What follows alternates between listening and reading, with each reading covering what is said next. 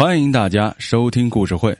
今天带来的故事，这个黑锅背不成。李治水在文明乡当农业员，这天下班回到家，他刚端起饭碗，妻子赵燕的手机突然响了。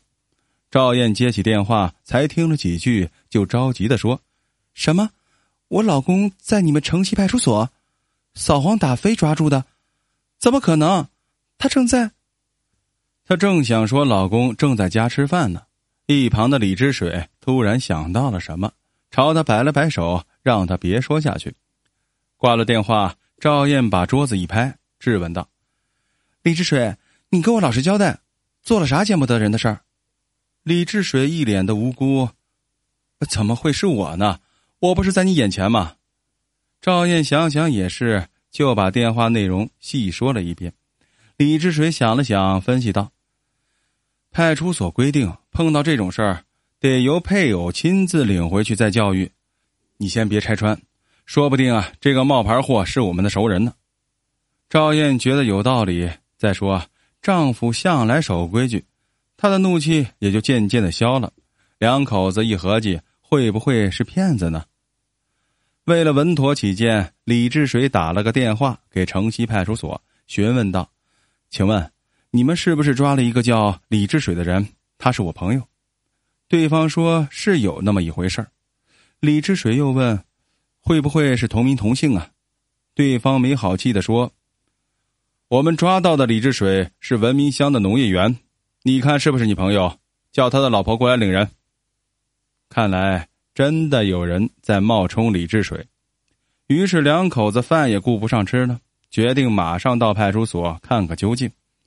到了派出所，赵燕表明身份，说要看看丈夫李治水。警察把拘留室的小窗子打开，两口子凑到窗前一看，心里顿时乐开了花。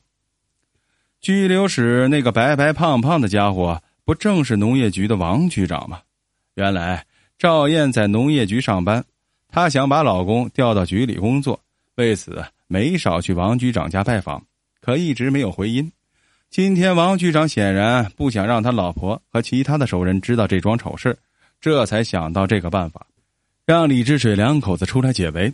估计这事儿是要办妥了，调动的事儿就成功了大半。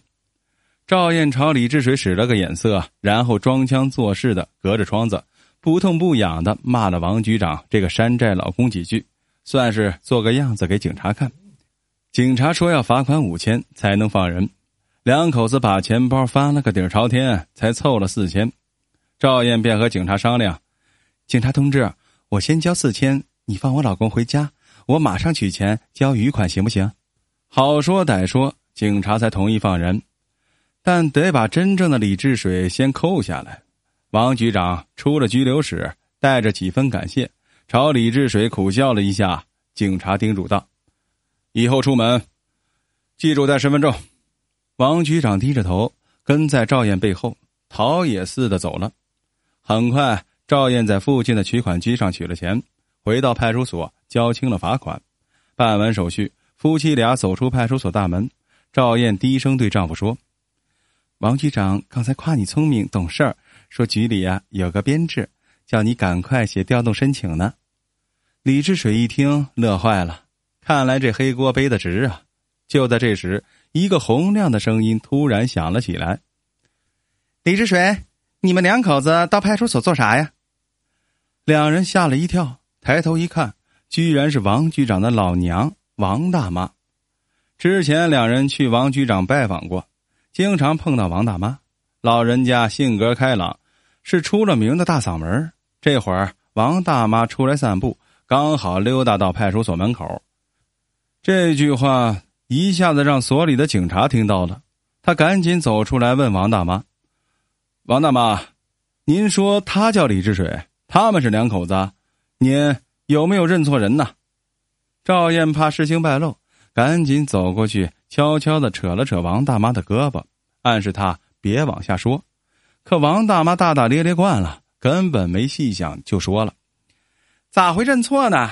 他们是我儿子的属下，经常到我家做客呢。”警察走过去，把王大妈和赵燕隔开，接着问王大妈：“大妈，您儿子面相长得像您，体型偏胖，比较富态，额头上还有一颗痣，对吗？”王大妈一听，连连点头：“对对对，您也认识我儿子呀。”听到这里，李志水两口子吓坏了，偷偷转身想走，不料警察一把揪住李志水的胳膊：“你俩不能走啊，先把这件事交代清楚。”李治水在心里暗暗叫苦：“王局长呀，王局长，怨你就怨你的老娘吧，可千万别怨我呀，这个黑锅我背不成啊。”